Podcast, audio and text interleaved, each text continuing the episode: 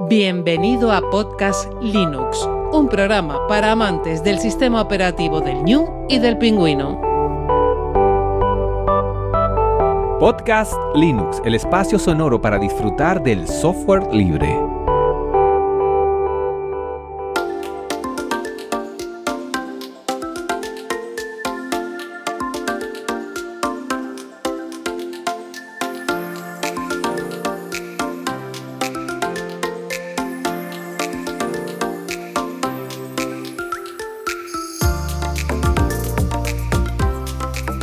Buenas amantes del software libre. Bienvenido a otra entrega de Podcast Linux, la número 132. Un saludo muy fuerte que te habla Juan Feble. Hoy tenemos un especial sobre el evento Es Libre, edición online organizado por LibreLab UCM, Universidad Complutense de Madrid, que va a ser los días 25 y 26 de junio. No te lo vas a perder y aquí vamos a ahondar un poquito más en todo lo que te vas a encontrar. Tenemos con nosotros a tres de sus organizadores. Tenemos a Paula de la Hoz, que es cofundadora y presidenta de Interferencias. Voy a preguntar qué es esto de Interferencias, que me interesa mucho. Y en la organización Deslibre desde la primera edición. Muy buenas, Paula. ¿Cómo estás? Muy buenas, un saludo. Gracias por invitarme. Encantadísimo, además Linuxera, mm, no sé, yo creo que cuantas más se pasen por Podcast Linux, eh, más van a enriquecer. También tenemos a Germán Martínez, cofundador y vicepresidente de Interferencia, y que también ha estado en la organización Deslibre desde la primera edición. Germán, muy buenas. Buenas, igualmente, gracias por invitarnos. ¿Cuántas diferencias eh, de pronunciaciones aquí. Eso me encanta, sobre todo en el podcasting, oír de partes de España de un lado y de otro. Y por último, a Rafael Mateus, que ya yo por lo menos he contactado con él anteriormente, es vicepresidente de LibreLab UCM, asociación anfitriona de Es Libre en este, eh, esta edición 2021. Y recordar que estuve yo haciendo un taller de Audacity en Hacktober Days en 2020 y volví loco a Rafael para ver si se podía eh, grabar el micrófono y a la vez que se reprodujera lo que era Audacity. Muy buenas, Rafa, ¿cómo estás? Buenas, ¿qué tal? Muchísimas gracias por tenernos hoy aquí. Y sí, sí, fue, fue toda una odisea la del sonido. La verdad es que yo no sé qué pasa. A veces que era BBB, ¿no? Eh, creo que era BBB. Eh, no sé si era, creo que, creo que era Jitsi, pero. O era No estoy seguro si era BBB o Jitsi, pero, pero sí, pasaba algo raro. Uy, no, era por medio de OBS, pero después eran en Twitch, ¿no? Donde ah, era, sí, era en Twitch y usábamos StreamYard. Es verdad, y es verdad. Y ahí hubo unas cosas, pero al final supimos domar a, lo que son los servidores de audio que a veces en Genio Linux nos juegan malas pasadas, pero bueno, al final lo conseguimos. Sí. Muchísimas gracias a los tres por estar aquí. Me encantan a mí eh, estas charlas, no diría entrevistas, en las que hay mucha gente porque vamos a disfrutar y los oyentes van a disfrutar mucho de, de todo lo que vamos a hablar. Y vamos a recordarles también que estamos en una sala Gypsy para realizar esta charla, que es un servicio libre para videoconferencias y que este podcast, Podcast Linux, se aloja su web en GitLab, un servicio libre de repositorios Git y su contenido en archive.org, archive.org, la biblioteca digital libre con licencias Creative Commons. Yo mm, bueno, siempre suelo eh, animar a la gente que se ven aquí, pues le doy un pequeño boceto de preguntas porque si no, a veces la gente se indigesta un poco.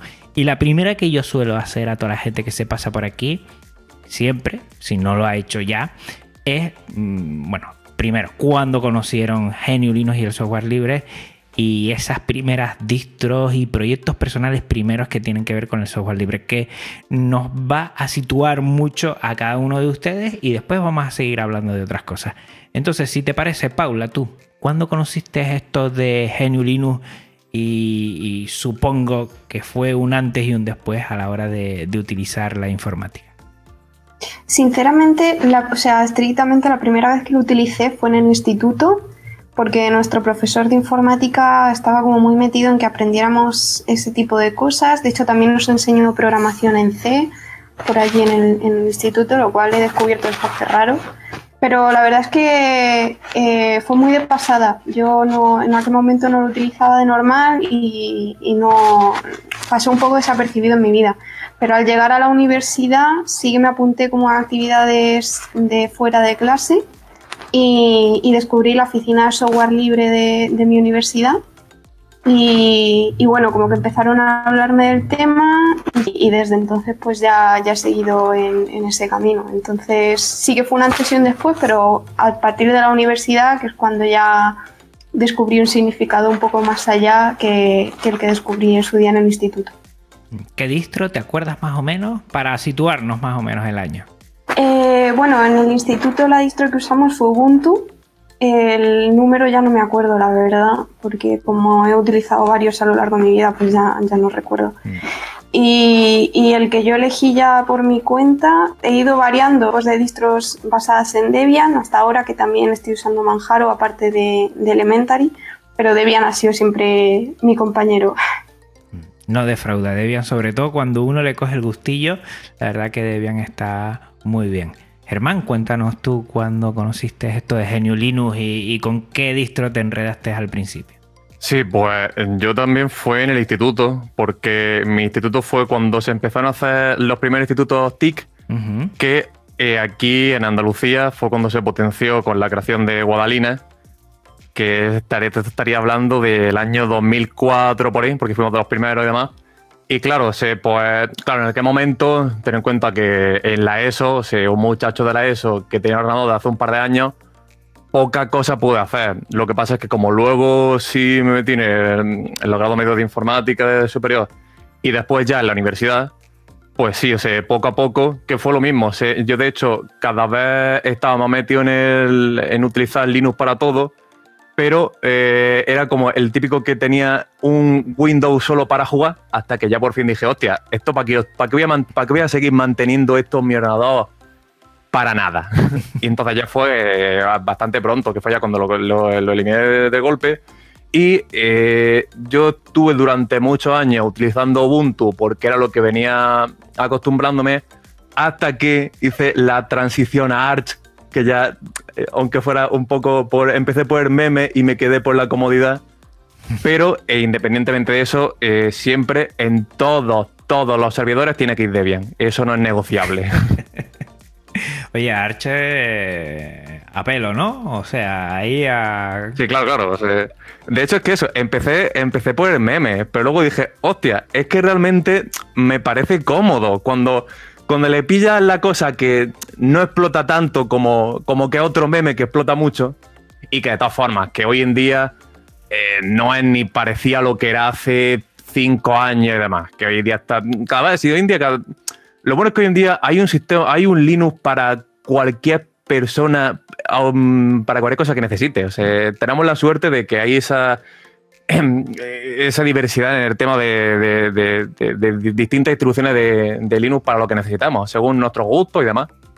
Es cierto, la verdad es que cada vez nos lo ponen más fácil y, y es verdad que hemos dado un salto cualitativo de 5 años para acá y de 10 años también hubo otro bastante fuerte y ahora el que se queja de que Linux es complicado, pues con dos, tres cositas ya está arrancando una máquina. Por cierto, que, hace unos días me contactó un oyente para hacerlo y ahí va, ahí va poco a poco, a ver si, si terminamos.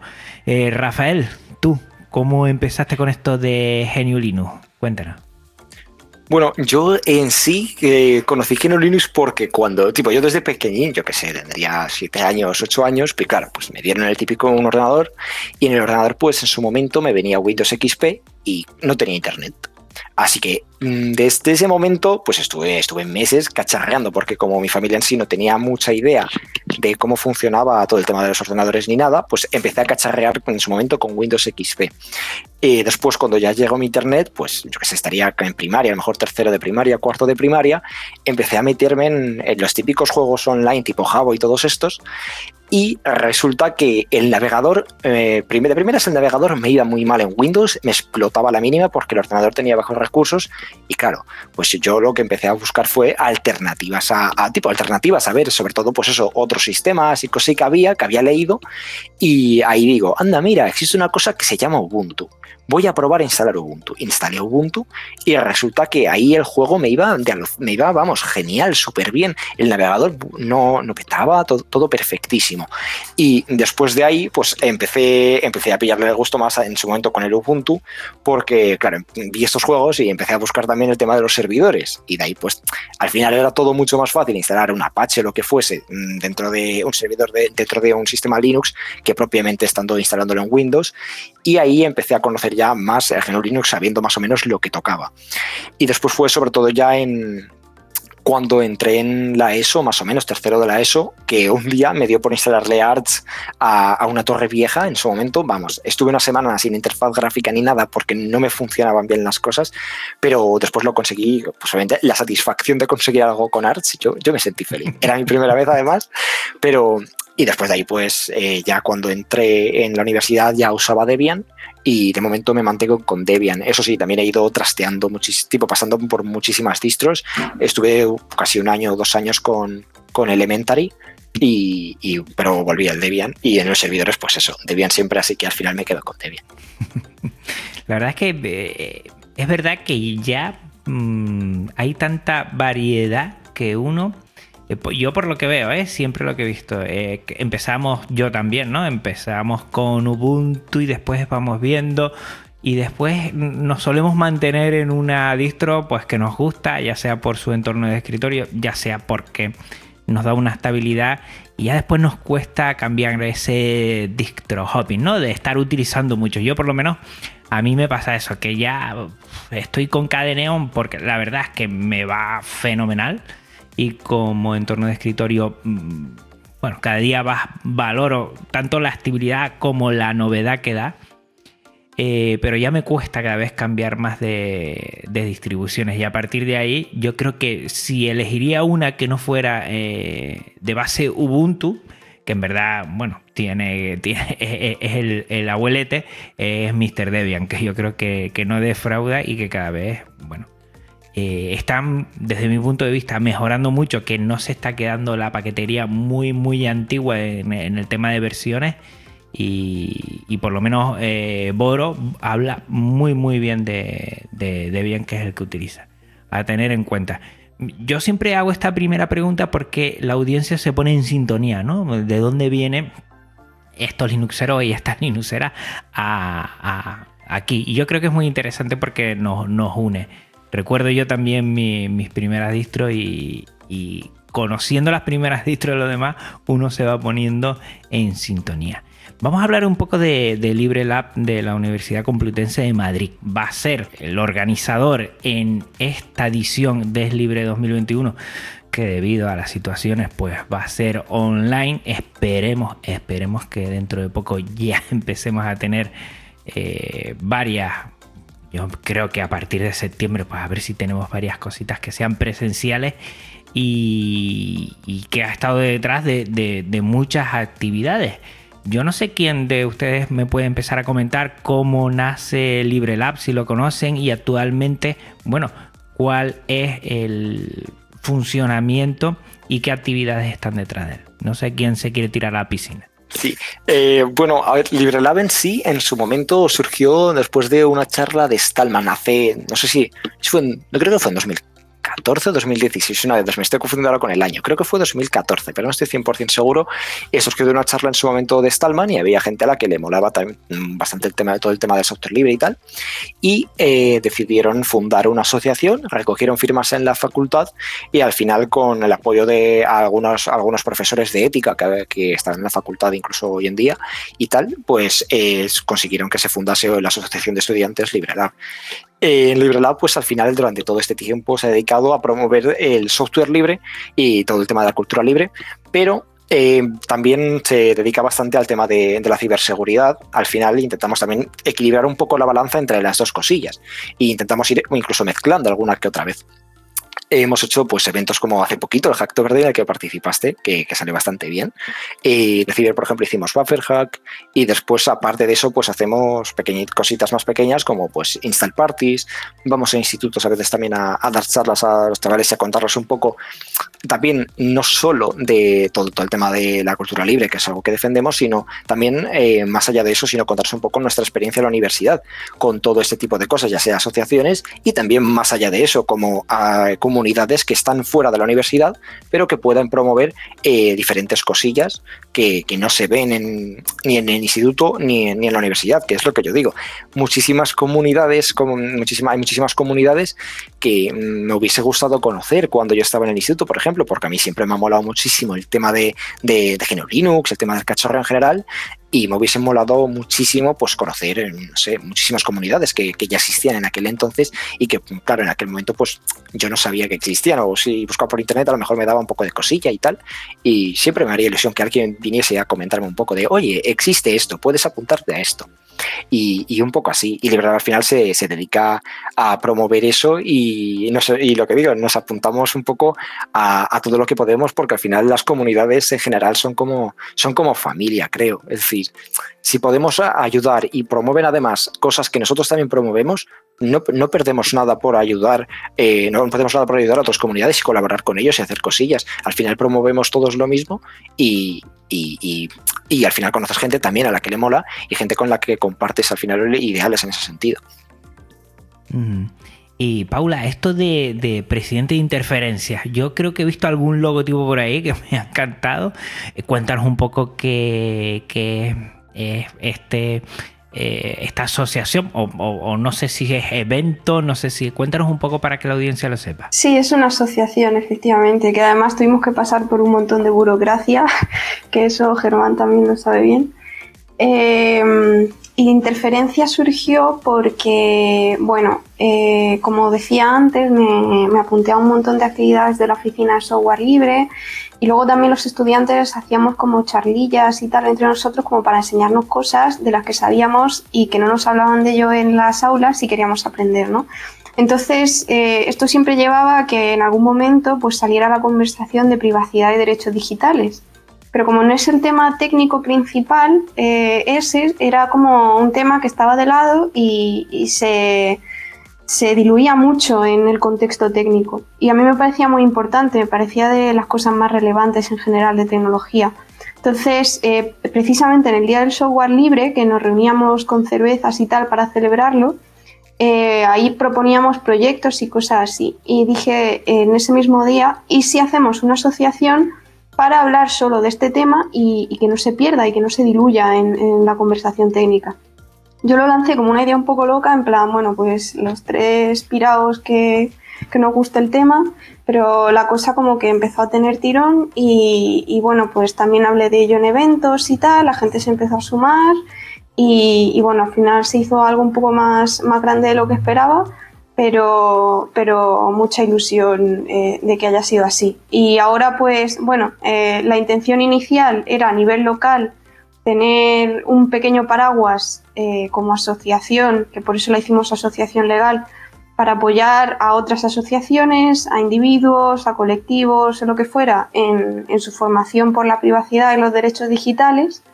Y, bueno, pues por ejemplo, actualmente estamos, estamos intentando apoyar a instituciones educativas para que tengan alternativas a Google y a Microsoft que, en principio se las están imponiendo en algunos centros educativos, rollo institutos, colegios y tal. Y, bueno, pues desde Interferencias y otras asociaciones similares estamos ahí haciendo apoyo para que, para que tengan alternativas que, no infrinjan su privacidad. Así que bueno, eso es más o menos lo que hacemos y, y, bueno, poquito, poquito a poco, pero, pero surgió eso, surgió entre unas cervezas el día del software libre si surgió entre cervezas, nada puede salir mal, ¿eh? Porque yo sé cosas que han surgido ahí en el momento, eh, en, el fragor de la batalla, como digo yo. Y pues es muy interesante. Y la verdad es que vamos a dejar mm, todo de lo que estamos hablando en las notas del programa. Y a ver, Paula y Germán, si me dejan información más sobre interferencias y la gente también le puede echar un vistazo, que creo que es muy importante. Además, es un tema, Germán, y ahora te pillo a ti, eh, que también se hablará evidentemente en el libre, como el tema que acaba de comentar Paula, ¿no? La privacidad que tenemos, el uso de servicios privativos que muchas veces por desconocimiento, por desconocimiento la gente opta directamente por ellos sin hacer una reflexión previa. Y supongo, entiendo Germán, que interferencias está ahí para, para dar y arrojar un poco de luz en este sentido. Claro, básicamente eh, es como suele pasar. Hoy en día hay un gran problema que, como hacía referencia al que Interferencia también participamos en el libre, precisamente nuestra sala se llama eh, mm, Sala sobre Privacidad, eh, Sala sobre Derechos Digitales y Privacidad en Internet, que es una parte, y luego sobre Soberanía Digital en la aula, que es lo que estaba comentando también a Paula, y el subtítulo es Fuera Google.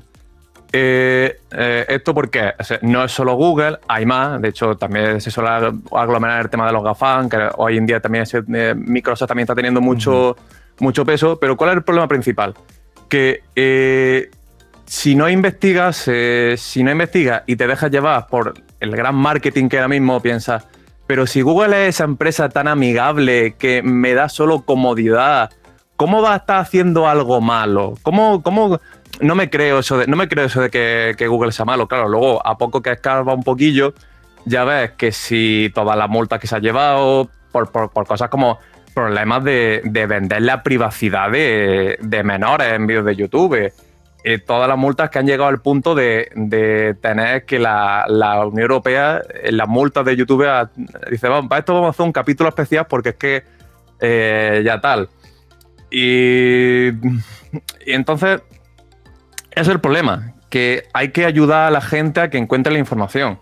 Porque hoy en día también si te mueves por cámaras de eco y, todo el problema que tienen las redes sociales, es fácil que la información que tenga a simple vista no llegue y, no, no sea suficientemente visible. Entonces, por eso creemos que comunidades como Interferencia ayuda mucho a, ese problema que hoy en día que es de, que se esté negociando, o sea, que se esté tratando, se esté intentando sacar beneficio de, los datos de las personas. hoy en día que los datos de las personas se estén utilizando como, como moneda de cambio sin que esas personas tengan constancia, de, tengan conocimiento de tal, es un problema que hay que, que intentar solucionar y echarle luz. Y eso es una de las cosas que intentamos hacer de interferencia es por eso, por lo que nos sumamos a eventos, aparte de hacer eventos propios, por lo que nos sumamos a eventos como el Libre y siempre intentamos aportar nuestro granito de arena para ayudar en lo que se pueda. Yo, por ejemplo, aquí en Tenerife, en la Universidad de La Laguna, Luis Fajardo, que está dentro de lo que es la oficina del software libre de la Universidad de La Laguna está haciendo mucho hincapié en lo que estamos hablando, ¿no? El tema de la privacidad, el tema de la elección de servicios privativos eh, del cual no sabemos muchas veces eh, cómo utilizan nuestros datos. Eh, hay que pensar las cosas. Salió hace poco, lo voy a dejar en el programa también porque creo que les va a gustar mucho a la audiencia eh, salió una nota de prensa, bueno, una noticia que estuvieron hablando y ahí Luis Fajardo ponía los puntos sobre las IES también en ese sentido. Yo creo que tenemos que reflexionar y tenemos que seguir bendita oficina software libre, que por eso yo estoy aquí ahora de la Universidad de Laguna cuando un día me pasé por un sitio y estaban haciendo un evento.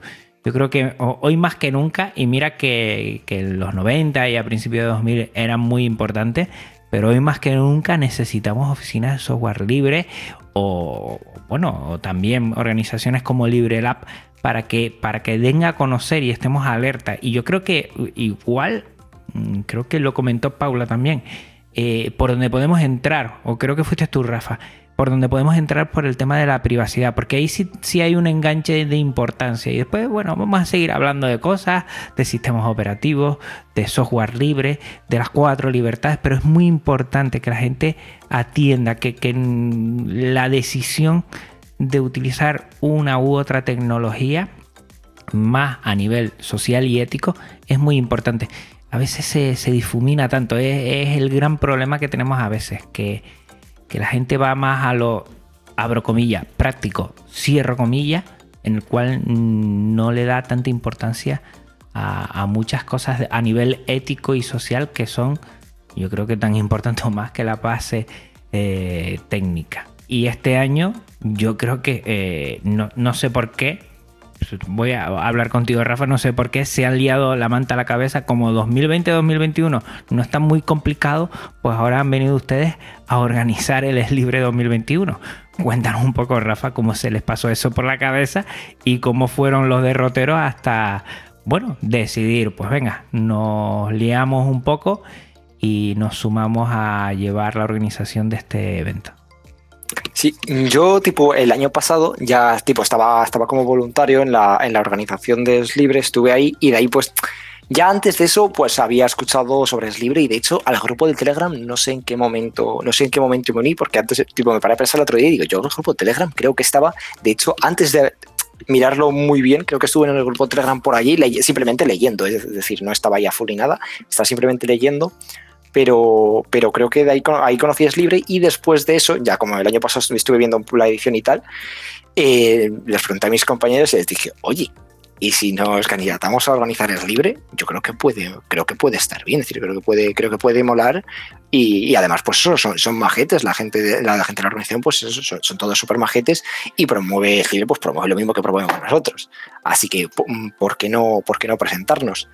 Y, eh, eso, en plena pandemia, ¿no, Rafa? O sea, que fue en el momento, eh, te lo digo porque mucha gente, a veces los eventos cuestan más sacarlos ahora porque la gente tiene, eh, abro comillas otra vez, la excusa de decir, no, es que no me sobra tiempo, es que estoy liado, es que ya ves como tal.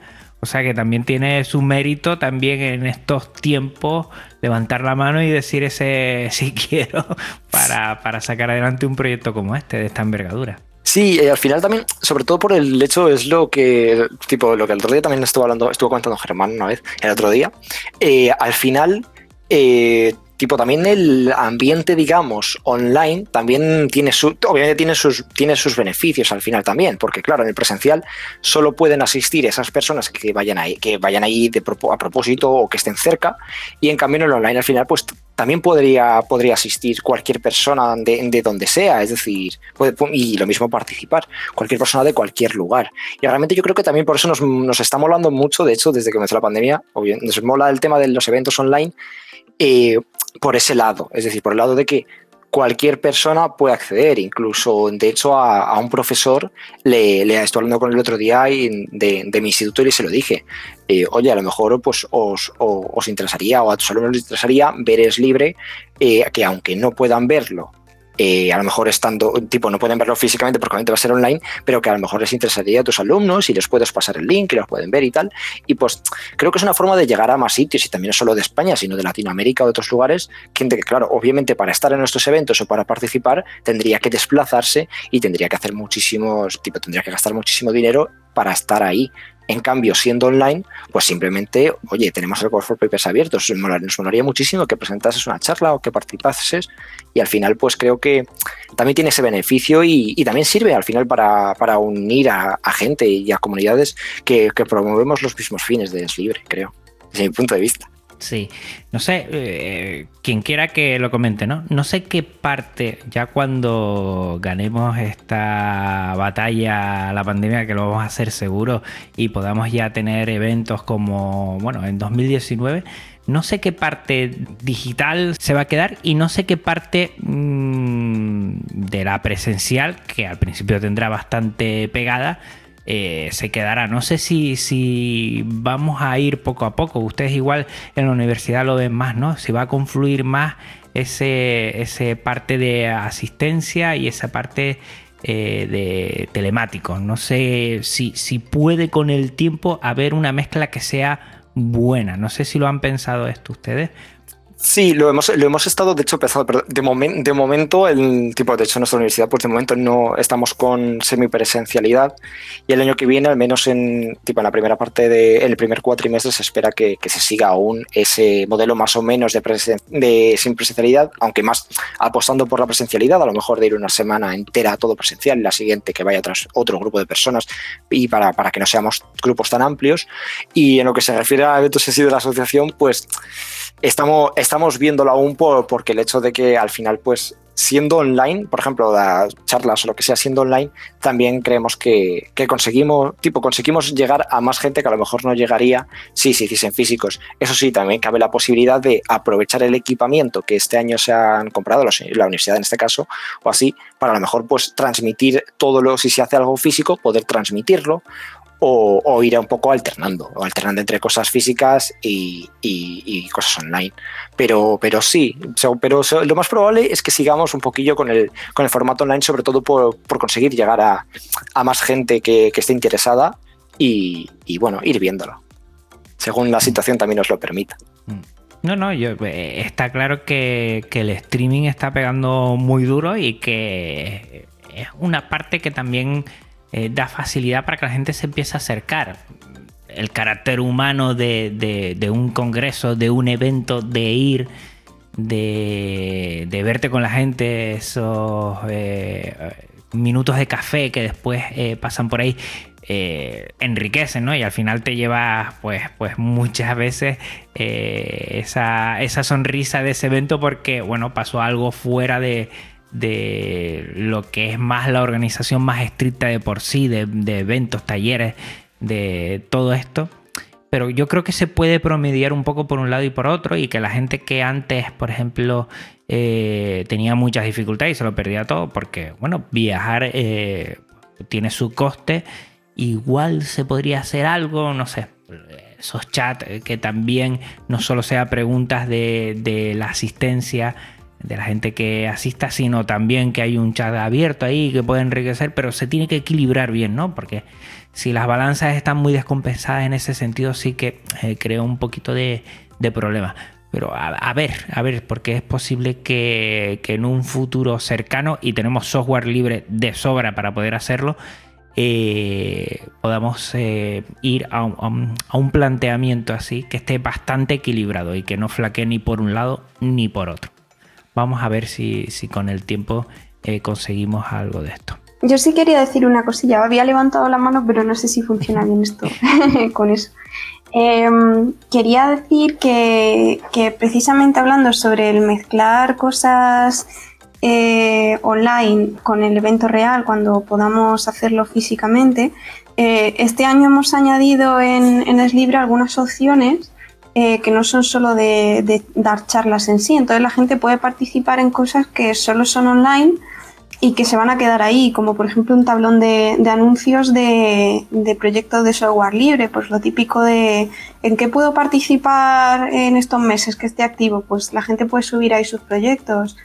O también tenemos un tablón de, de papers en general, en donde puede leer investigaciones eh, del estado del arte del software libre. Entonces esas cosas tienen sentido en, una cuestión online. A ver, también se puede poner un tablón físicamente en donde lo hagamos, ¿no? Pero, pero que la idea de esto es que aprovechemos esos recursos online también de una forma que sea, que sea un poco más allá que solo charlas o, talleres.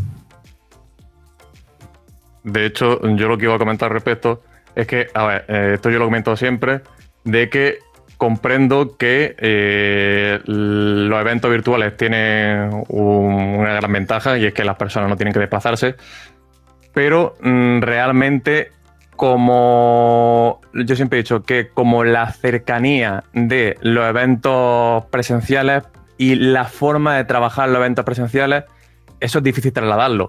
Eso no quita que eh, precisamente una de las cosas que sí mm, he querido siempre hacer y por fin el año, el año pasado pude hacerlo es evento en el que estoy, evento que se organiza, evento en el que todas y cada una de las actividades quedan grabadas.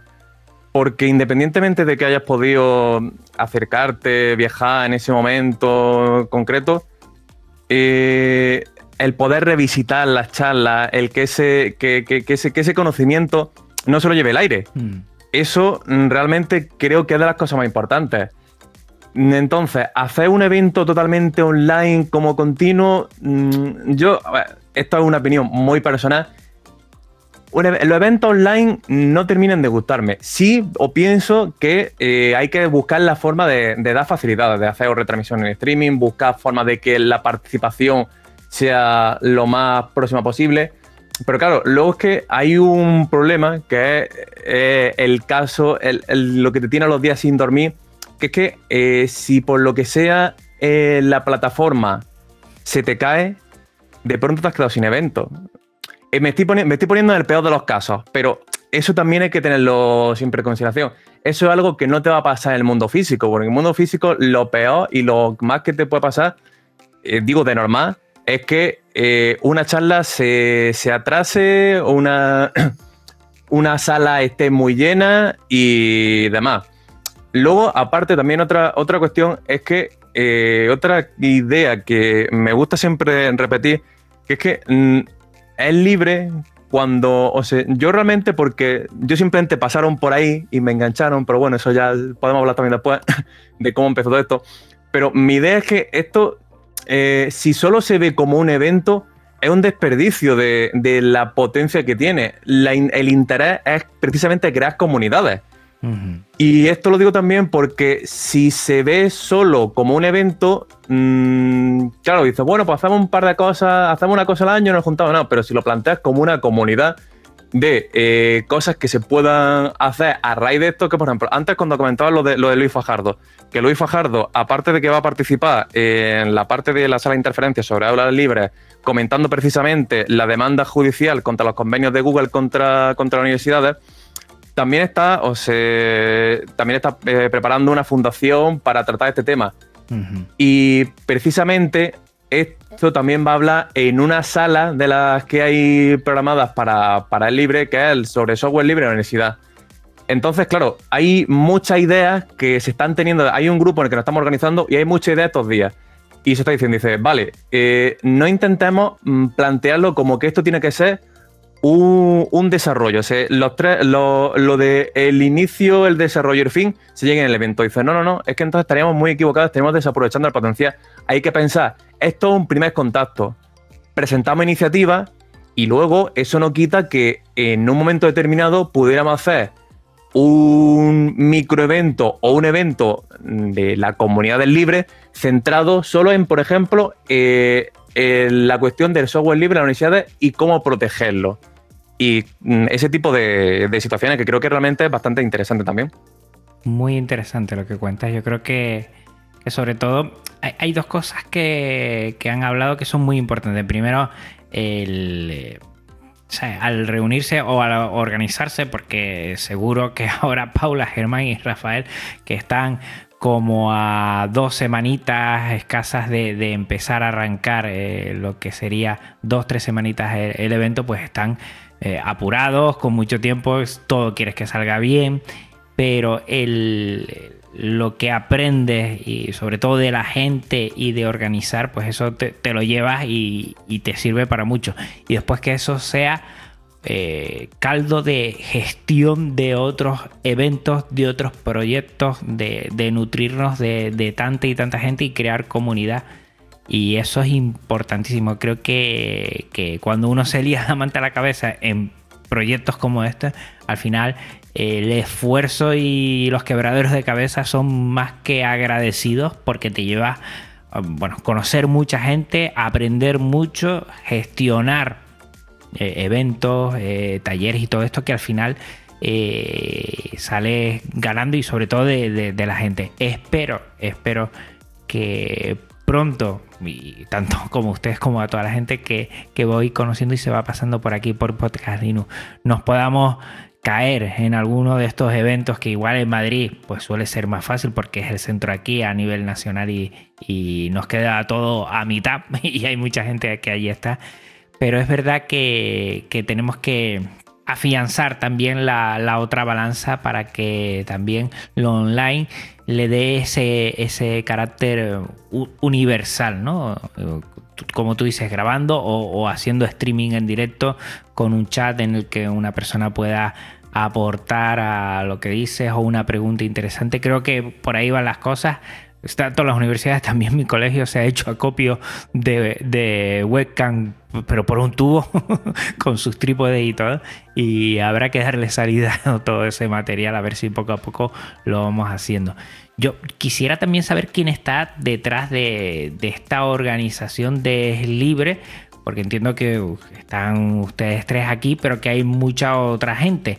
Y ya de paso, si les parece, vamos hablando de, cómo se va a organizar ese viernes y sábado 25 y 26 de junio. Eh, las charlas, los momentos.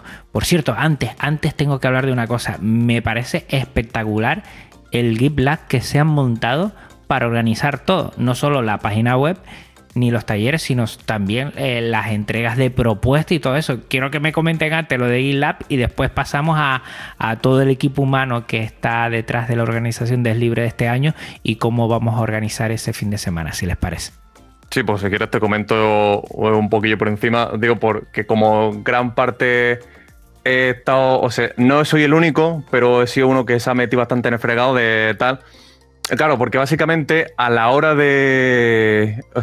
A la hora de organizar esto de la primera edición, se dijo, vale, queremos hacer un evento de software libre, pero queremos ser distintos. Queremos es como digo, queremos dar la, sensación de, cercanía, de transparencia y demás.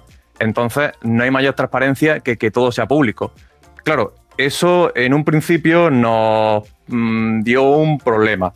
Y es que hay que considerar que eh, mm, aunque GitLab, mandar las propuestas por GitLab es algo muy, una opción muy interesante, creaba una importante barrera de entrada para personas no, no necesariamente técnicas. Y eh, precisamente, si siempre decimos que el software libre no es solo el software libre lo que importa, es toda la cultura libre, y la cultura libre alberga software, alberga hardware, alberga un montón de disciplinas que eh, dice, vale, estamos excluyendo a toda esa gente y entonces a, a raíz de eso, pues intentamos hacer un mecanismo un poco más elaborado que es lo que ha, lo que ha resultado este año. Que es que eh, mientras que el año pasado, mientras que las dos primeras ediciones tenías que mandar una propuesta mediante un merge request a GitLab, ahora todo eso sigue estando, pero tú tienes tu capa frontal que lo puedes hacer directamente de un formulario de, la página web del libre. Eso en, el trasfondo va al mismo sitio.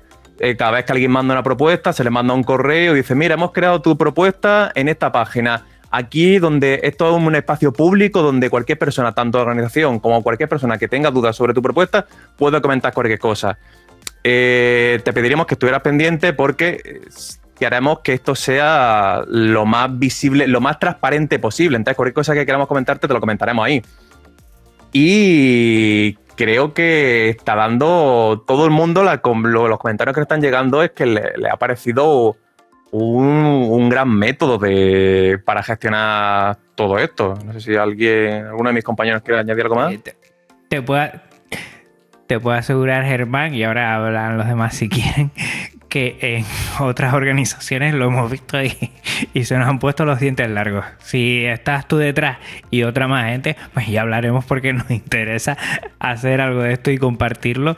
Tienes que hacer, eh, tú o quien haya sido, tiene que hacer una exposición de todo esto como, como lo ha hecho porque está genial. La verdad es que está muy bien, muy transparente eh, y todo con software libre. A mí me parece que, han dado en el clavo, sobre todo en articular todo lo que es el proceso de, llevar a cabo todas las charlas y talleres por, esa parte. O sea, que genial. felicidades a todos y a todas en ese sentido. ¿eh? Claro, sí, de hecho lo que voy a decir, simplemente por añadir detalle, todo realmente lo que corre esto por detrás es un programilla que reutilicé de una cosa, porque utilizábamos algo similar en cuando los eventos que hacían interferencias, y esto simplemente es una ampliación, pero obviamente muy potenciada para enlazar con con el API de GitLab, para también cuando se publica en Twitter, para que todo, todo eso está automatizado. Y eso es un programilla que está colocado en, el GitLab de interferencia. Así que en cualquier momento, que de hecho cualquier persona, eh, que esto también se usa así también para ayudar a la organización. Le ves que cualquier persona que quiera, que nos quiera preguntar por el modelo, sin problema, que nos pegue el toque, si, si precisamente aquí estamos para eso, si lo que queramos es ayudar a que todo sea las cosas más fáciles del mundo, a que todo sea lo más fácil, lo más accesible para todo el mundo, por eso. Apuntado queda, apuntado queda. no, te lo digo porque en Flisol Tenerife lo estuvimos viendo y, la verdad es que está genial. Está muy, muy bien. Felicidades. Eh, Paula, Rafa, eh, coméntenos un poco quién está detrás de toda la organización eh, para este año, además de ustedes, quién más está por ahí. Realmente yo creo que la magia está en que hay gente de, todo tipo que nos hemos puesto de acuerdo a hacer cosas. Yo recuerdo que antes de que Es Libre fuera algo, eh, había gente en, la uni y en eventos y tal que, venían de, por así decirlo, de los típicos grupos de los años 90 de software libre que echaban de menos hacer quedadas solo sobre software libre y decían, oye, estaría bien que hiciéramos cosillas. Eh, yo no me incluyo porque en aquel entonces era, era un bebé, pero, pero sí que estuve en las reuniones en donde se hablaba sobre esto, ¿no? Entonces, como que yo creo mucha gente de ese círculo se unió. Luego estudiantes de como los de LibreLab o en general también. Eh, bueno, asociaciones como, como interferencias también. Y de hecho otros años también se han añadido otro tipo de, asociaciones. Entonces, eh, rollo como Drácula y demás, que hizo una sala espectacular en, el primer año. Entonces, eh, yo creo que esa es un poco la, magia que hay detrás y lo que muchas veces intentamos decir constantemente cuando estamos anunciando el evento, que es vamos a recuperar esa idea de hacer comunidad, no solo de una asociación, no es una asociación que hace un evento sobre un tema, sino eh, un tema en común que une a varias asociaciones, eh, que ese es realmente el sentido de comunidad que queremos transmitir. Entonces, hay mucha gente detrás, pero em, cuyo único enlace es el software libre. Entonces, yo creo que eso es precisamente el alma del, evento. No sé si, aquí Rafa tiene, tiene la misma opinión. Sí, yo creo que al final, al final es eso. y Tipo, yo lo digo siempre, al final la organización estamos, tipo, aunque aparezca el logo de LibreLab, pues al final la organización es, toda la organización ya también de las ediciones pasadas y somos nosotros. Y se lo digo muchísimo, se lo digo muchísimas veces a Germán también, que al final es, es como nuestro padre quien nos va guiando en, las cosas que hay que hacer, porque al final es eso, el equipo de la organización mm, acabamos siendo todos los que estamos ahí, todas las personas que quieran echar una mano, si lo digo lo mismo, si hay alguien que quiere echar una mano, eh, todas las manos son bienvenidas. Es decir, nos, mm, al final creo que es algo formado por mucha gente, mucha gente entusiasta de, esto, y eso, el libro al final es una comunidad. En ese sentido, así que sí, yo básicamente estoy totalmente de acuerdo con lo que habéis comentado cuando bueno, publiquemos este podcast, esta charla, vamos a estar a una semanita escasa de, iniciar será el viernes 25 y sábado 26 de junio que no se lo pueden perder. Voy a dejar evidentemente las notas del programa, lo que es la página web, que ahí está toda la información. Pero yo quisiera que, bueno, pudiéramos desgranar un poquito que no vamos a, que vamos a disfrutar el viernes y el sábado si se puede decir algo, si se puede decir esas salas que van, van a ser más temáticas, después está esos talleres, esas charlas, y así ponemos los dientes largos y la gente, bueno, no se pierda ese último fin de semana de junio para disfrutar del software libre de Geniuninos con, con Es Libres, con las comunidades. Eh, ¿Quién nos puede hacer un repasito así para que lo tengamos claro? Pues eh, bueno, nada, en general a mí me gustaría decir que, bueno, después de todo lo que se ha dicho, eh, que sepáis que la idea, una de las ideas principales y la primera que se dijo del evento es que sea un sitio, un entorno seguro y estamos intentando aplicarlo a tope entre toda la organización. Seguro de, que todo el mundo esté cómodo y, y vaya a poder disfrutar tanto en asistencia como en, como de ponentes o participantes. Eh, como tú decías, eso, estamos, estamos ahí para eh, estos días que, has comentado, para que, para que no solo estéis participando en el evento, sino que se haga en general eh, amistad con, esta gente, que se haga comunidad con todas las personas que tienen proyectos en común. Y, bueno, pues que también animamos en general a que, a que se participe de forma activa en la organización y, ayuda del año que viene, que como decía aquí Rafa antes, se acepta manos de todas partes porque siempre hay tareas que hacer. Y, yo creo que hablo en nombre de todos cuando decimos que, que esperamos que lo disfrutéis mogollón. De eso estoy seguro. Yo es que, bueno, además que yo participo también porque creo que siempre arrimar el hombro está muy bien. Y aunque ya esté cerrada las propuestas, pues que se puede echar una mano, como ha dicho Rafa, eh, echando, bueno, ayudando en algún sitio y solo tienen que ponerse en contacto. Si es verdad que todavía a mí me surge la duda, porque no sé si a, fecha de hoy hemos podido sacar un posible horario o tenemos esa diferencia, porque es viernes y sábado. Entiendo que el viernes empezamos a qué hora. Eh, horario peninsular español siempre, para que lo tengamos muy en cuenta eh, en las otras, eh, bueno, lugares que no tengan el mismo uso horario. El, viernes 25, mm, ¿qué hay? Entiendo que una bienvenida o algo de esto y, que nos vamos a encontrar ese día.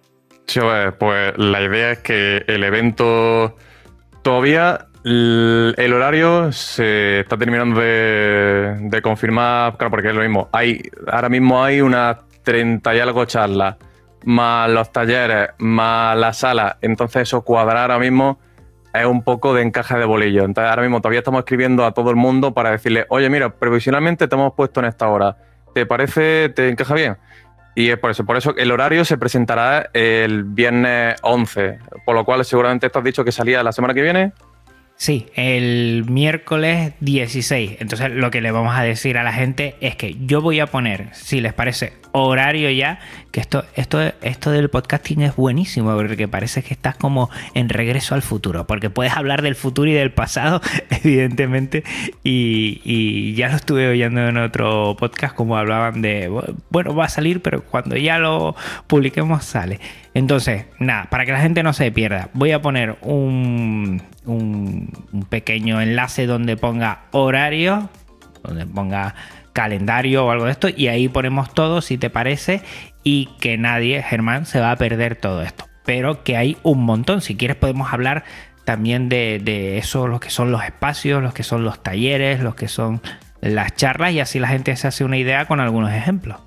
Claro, de hecho, lo que justo lo que te iba a decir antes de nada es que precisamente para cuando salga esto, en la página web de Libre, arriba del todo, hay una, hay uno, de los, uno de los apartados que es eh, programa, que ahí estará ya el horario publicado. Por lo cual, eh, mejor que mm, preveniéndonos que alguien lo mismo escuche un, segmento aislado y dice, no, no, en la página, cuando esto esté publicado, en la página del libre, arriba en programa, está el horario ya confirmado definitivo. Así que seguramente hay un montón de charlas que nos encajan para para disfrutar el evento, que realmente lo más importante es disfrutar el evento. Sobre charlas, es que mm, hay de todos los palos, hay. De hecho, tengo, tengo la lista ahora mismo delante, porque es que hay tantas cosas que es que si no se me va. ¿Qué hay? Que si, que si eh, desarrolladores de KDE que van a explicar cómo se han hecho las colecciones de parches, eh, presentaciones de software para eh, la, edición de audio con software libre, varios mm, frameworks para desarrollo web y eh, mm, de realidad, extendida, aumentada para con, con software libre mm, todo tipo de herramientas, herramientas para integrar personas con problemas motores, eh, también se comentarán cosas como la forma de mantener la buscar la mejor sostenibilidad de proyectos como LibreOffice, que va a hablar precisamente uno de, uno de los responsables del proyecto, que es Italo Bignoli. Mm, de hecho, también charlas más para, intentar dar, a, claro, charlas para intentar dar a plantear, a pensar que hay uno de los problemas que se suele comentar mucho, el típico debate dice, pero que de hecho es una de las cosas por las que eh, no me, a, mí la a mí no me gusta utilizar a mí no me gusta utilizar la traducción en inglés de free software. Yo siempre utilizo libre software. Mm. ¿Por qué? Porque como tenemos el problema de que free también es, también es gratis y el software libre generalmente es gratis, eso nos lleva mucho. Pero es que el software libre, ¿cómo se puede mantener si es gratis? Que eso daría para, lo dicho mal y pronto, me refiero que también, pero precisamente hay dos charlas, que hay una charla intentando ganar dinero haciendo software libre, que la da José Manrique López de la Fuente, que también es alguien que ha tenido bastante experiencia en el tema. Hay otras charlas relacionadas con el tema de, dice, vale, pero si yo quiero aportar al software libre, eh, hay barreras. Luego otros proyectos grandísimos como el de Luis Falcón hablando sobre mm. Genu Health, para el software libre de la salud pública, mm, otros proyectos súper interesantes como cómo, es, como una pequeña introducción a Mesa, que es la librería de lo, que nos permite tener aceleración gráfica en nuestros ordenadores, lo que, lo que estamos diciendo hace un rato de, de hoy en día se puede jugar. ¿Por qué podemos jugar? Que hoy en día, eso, como parece que los ordenadores, un mercado es potencial. ¿Por qué hoy en día se sigue utilizando Windows? ¿Solo por los juegos? No, pero gran parte sí. Eso también debería llevar. Pero claro, ¿y qué nos permite hoy en día eh, tener la capacidad de correr un, montón de juegos comerciales eh, en Linux, precisamente estos tipos de desarrollos. Por eso es mm. que hay, hay una. Mm, hay una oferta tan amplia de, de, temas y demás que si me pusiera a comentarlos todos, nos daría aquí bastante rato.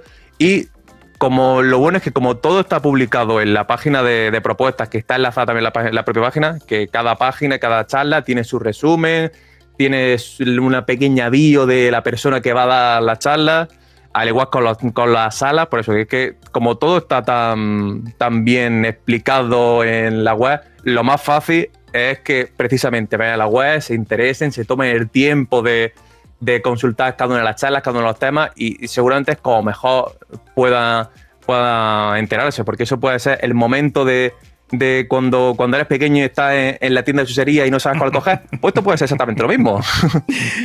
es, verdad, la verdad es que estoy pasando por aquí y le estoy echando un vistazo y sobre todo en las propuestas y hay, bueno, mucha diversidad. Lo que sí quiero que comenten, porque normalmente a eventos como este suele haber charlas, suele haber talleres, la gente suele eh, darle un matiz más a, la parte más práctica en los talleres, igual la parte más teórica, más tradicional en las charlas, pero sí que está el concepto de salas y sí me gustaría que alguien de ustedes mm, dijera cuál, cuál es mm, la filosofía de estas salas, cómo nacen y cómo la gente ha podido eh, elegir una y hacer una propuesta de una sala para llevarla a cabo con algún ejemplo, para que lo tenga clara la audiencia. ¿Quién, quién se tira a la piscina con este tema? Pues la idea de las salas en general eh, surgía con la idea de poder reunir los, distintos temas que hay dentro del software libre, porque bueno, el software libre es muy amplio y aunque sea lo que nos une a todos dentro del evento, tanto asistentes como participantes eh, y organización, eh, hay muchos temas de por medio, entonces es mucho más fácil elegir más o menos en qué dirección te quieres mover, aunque puedas participar en más de una sala o puedes asistir a más de una sala, por supuesto. Hombre, simultáneamente está complicado, ¿no? Pero te puedes ir coordinando mejor cuando hay distintas salas. Que de hecho en, otros eventos como el FOSDEM, que también son de software libre así grandes, también funcionan a través de salas por una cuestión organizativa.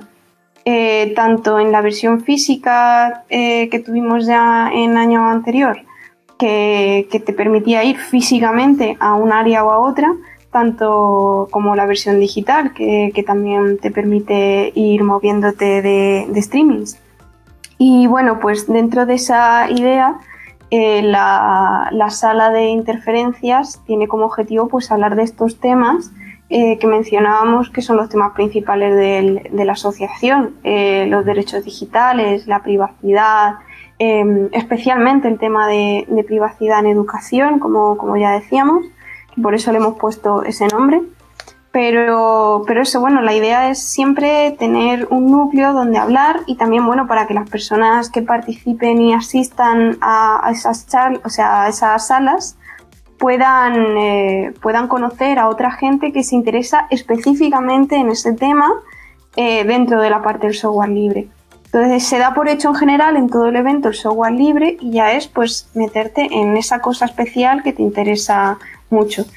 También el hecho de haber cabida para varias charlas, para varias salas, hace que también se puedan hacer colaboraciones, ¿no? Entonces, pues a lo mejor una sala que va de un tipo de lenguaje eh, en concreto o que va de desarrollo o lo que sea, puede también colaborar con otras. Entonces, eh, la idea es que luego de ahí se suelen crear pues, grupos y, amistades y eso con las que surgen proyectos interesantes. La, charla de interferencias, en este caso, como ya digo, pues vamos a hablar de esos temas. Hace unos años esa misma sala con esos mismos temas la llevó otra asociación, que es Drácula, y, la verdad es que dejó muy buen sabor de boca en general entre, entre los participantes. Tenemos, eh, tenemos aquí unas exigencias muy grandes y, cuando hicimos la sala pues teníamos en cuenta que teníamos que mantener al menos ese nivel. Pero, pero bueno, la verdad es que estamos muy contentos con la gente que se ha animado a participar. Eh, ya veréis, pero son todo gente muy guay que trae proyectos muy interesantes de tanto de educación como de radio, de divulgación. Y, yo creo que van a gustar a cualquiera, ¿no? Pero si además te gustan estos temas en concreto, pues eh, especialmente. Pues yo creo que queda clarísimo que el 25 y el 26 de junio yo no me voy a despegar por lo menos de aquí, de mi asiento, para seguir bien atento a lo que es, es libre, que también tengo que dar una charla y también tendré que estar sentado y darle evidentemente, pero que va a haber una oferta que es inmensa. Lo dicho, ya nos lo comunicó Germán. Cuando estés oyendo ya este podcast, este episodio, ya vas a tener toda la programación, te vas a Es Libre, a la página principal y te vas a la programación y ahí vas a tenerlo todo para que no te pierdas ningún detalle. Entiendo que después esto todo, evidentemente, como han dicho anteriormente, se va a grabar y que la gente pueda, bueno, hacerle eh, bueno, un seguimiento a todo esto para que no se pierda, pero yo creo que lo bueno que entiendo que van a trabajar también con BBB es que interactúen, que podemos interactuar eh, como, como, digamos, público online y que allí estemos también aportando lo nuestro. O sea que no se lo pierdan. Eh, ¿Qué software van a utilizar para, para el streaming, para las salas? Eh, coméntenos un poco por encima para, para saberlo. Sí, eh, en principio vamos a utilizar, eh, tipo, en principio y seguro, vamos a utilizar BBB para el tema de, para el tema del streaming y después, aparte de eso, para tema de, para también para tema de chats. El año pasado se utilizó Rocket Chat y este año de momento tenemos la sala en Matrix de la organización por donde estamos hablando y estamos estudiando aún la cuál será la mejor opción, si utilizar Matrix o utilizar Rocket Chat, como que salió bastante bien la edición pasada. Mm. Creo que está muy bien. BBB yo ya lo he utilizado en algunas otras charlas y me gusta, me gusta mucho. Igual es lo que dices también. El chat se queda un poco básico. No está mal porque te queda todo integrado, pero igual la gente necesita más cosas y, es verdad que igual utilizar algún otro servicio libre de, de, chat estaría interesante. No se lo pierdan, va a haber una oferta impresionante, un trabajo titánico de la organización que lleva meses y meses y meses haciendo propuestas, informando, como nos ha dicho Germán, cada vez que había una propuesta y se valoraba y, ya salía a la luz, eh, se publicaba automáticamente en redes sociales y yo he hecho un seguimiento y todas las semanas y todos los días pues hay información nueva sobre Es Libre. O sea que vete a las redes sociales y también sigue a Es Libre porque te va a dar eh, puntualmente mucha información hasta que llegue ese 25 y 26 de junio, viernes y sábado, el último viernes y sábado del mes de junio de 2021, donde vamos a tener, gracias a LibreLab de la Universidad Complutense de Madrid, este pedazo de evento. Eh, no sé si nos queda algo en el tintero. Eh, es el momento de que yo digo medio en broma, medio en serio, o, hablen o callen para siempre. Eh, Rafa, Germán, Paula, comenten si quieren algo para animar a la gente a que esté esos días bien atentos y bien presentes en el evento. Yo, de hecho, lo mismo que, digo siempre, que es que esto simplemente es venir y disfrutar. no tiene más, más historia. Que luego, si alguien quiere si alguien quiere calentarse la cabeza eh, en, ayudarnos con acción, pues oye, siempre, bien, siempre bienvenida a la ayuda. Pero que eso, eso ya habrá tiempo de, hablarlo en su mente. Y de hecho, también yo por lo menos lo diré largo y tendido durante, durante el Congreso, que la idea es que esto vaya rotando precisamente porque lo, lo que decíamos, porque lo que enriquece es que diferentes grupos se hagan cargo de la organización para aportar su, su granito de arena y quedarse, dejar sus pozos eh, en la organización y quedarse y ayudar a los demás y tal. Pero bueno, eso es caso al margen. Para la gente en general, simplemente una cosa. Bueno, si tengo que decir una palabra, es que disfruten, que vengan y disfruten y ya está. Yo diría algo en la misma línea, pues que se lo pasen bien, que se lleven una buena experiencia. Ya sabemos, somos conscientes todos de que no es lo mismo que, ese tipo de eventos donde después te vas de cervezas con los mismos eh, que has visto presentaciones, pero hemos intentado hacer una experiencia similar. Así que bueno, que os invitamos a que vengáis a comprobarlo por vosotros mismos y que lo disfrutéis un montón.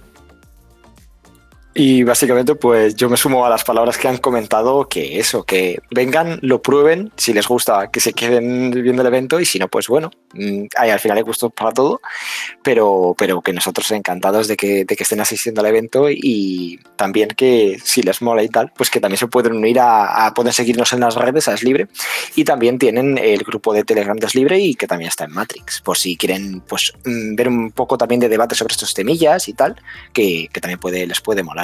Lo vamos a dejar todo en las notas del programa. Yo siempre lo digo. Yo siempre agradezco que paren el podcast, el episodio y vayan directamente a la información, porque eso es que le pica la curiosidad y quieren conocer un poco más. No se lo pierdan. Siempre decimos lo mismo. ¿De qué forma yo puedo aportar? ¿De qué forma yo puedo unirme y eh, agradecer al software libre todo lo que nos da eh, de manera tan abierta. Pues uno de ellos es asistiendo a eventos como este, que lo tenemos fácil, a golpe de clic, y después, quién sabe, si con el roce entre que conocemos a una u otra persona, después nos metemos en esos benditos fregados de eventos, de proyectos y sacamos adelante algo. Quién sabe, ahora tú que me estás oyendo y esto eh, te sirve de catapulta de alguna idea que tengas o alguna necesidad que tengas local o de forma de participar eh, con grupos de, de cualquier cosa. Hay tanta temática que seguro, seguro que alguna va a dar exactamente en el clavo de lo que necesitas. Así que ya sabes, el 25 y 26 de junio es libre en esta modalidad de 2021 online. Vamos, nos vamos a ver muchas personas allí, no te lo puedes perder. Yo agradecer a Paula, a Germán, a Rafael, el que se hayan pasado por aquí, me lo he pasado pipa. Yo cada día agradezco más tener estas charlas, se lo digo en serio. Y un abrazote, estaré allí también porque tengo que presentar mi charla sobre FFmpg y, nada, que a seguir en contacto y hasta ese día seguro que, coincidiremos de alguna u otra manera. Eh, Paula, Germán, eh, Rafa, muchísimas, muchísimas gracias por haberse pasado por aquí. A ti.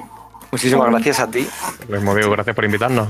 Un placer. Vamos a recordar a los oyentes que estamos en una sala Gypsy que para esta charla y que es un servicio libre de videoconferencia, si necesitas ponerte en contacto con alguien, nada, abres tu navegador, le, vas a Gypsy, que lo voy a dejar en la nota del programa, y no tienes que hacer nada. Y está genial. Han visto que hemos tenido esta charla sin ningún problema.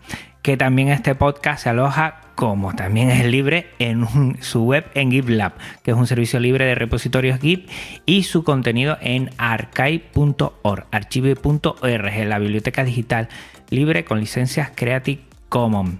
Que ya saben que cualquier cosa que este episodio, que, lo tenemos también con Creative Commons, que toda la música que estás oyendo de fondo es Creative Commons. Que, si quieres contactar conmigo, pues no dudes en hacerlo, que te pasas por la nota del programa y también eh, puedes conocer dónde me puedes encontrar. Agradezco enormemente esta horita eh, por eh, compartir contigo, oyente, este tiempo, esta escucha y esta atención. Un abrazo muy fuerte para todos, linuceros, linuceras. Cuídense mucho. Hoy me han puesto a mí la vacuna, o sea que estoy, vamos, que, disfrutando un montón, porque esto dentro de poco hará que podamos vernos presencialmente mucha gente. Y la verdad es que no veo el momento. Y que, un abrazo muy fuerte para todos y para todas. ¿eh? Hasta aquí este episodio. Dentro de 15 días volvemos a la faena con otro más. Y nada, lo dicho. Eh, Paula, Germán, eh, Rafa, un abrazote para ustedes también. Mismo digo. Igualmente. Y para todos y todas, chao. Podcast Linux, el espacio sonoro para disfrutar del software libre. un programa para amantes del sistema operativo del ñu y el pingüino.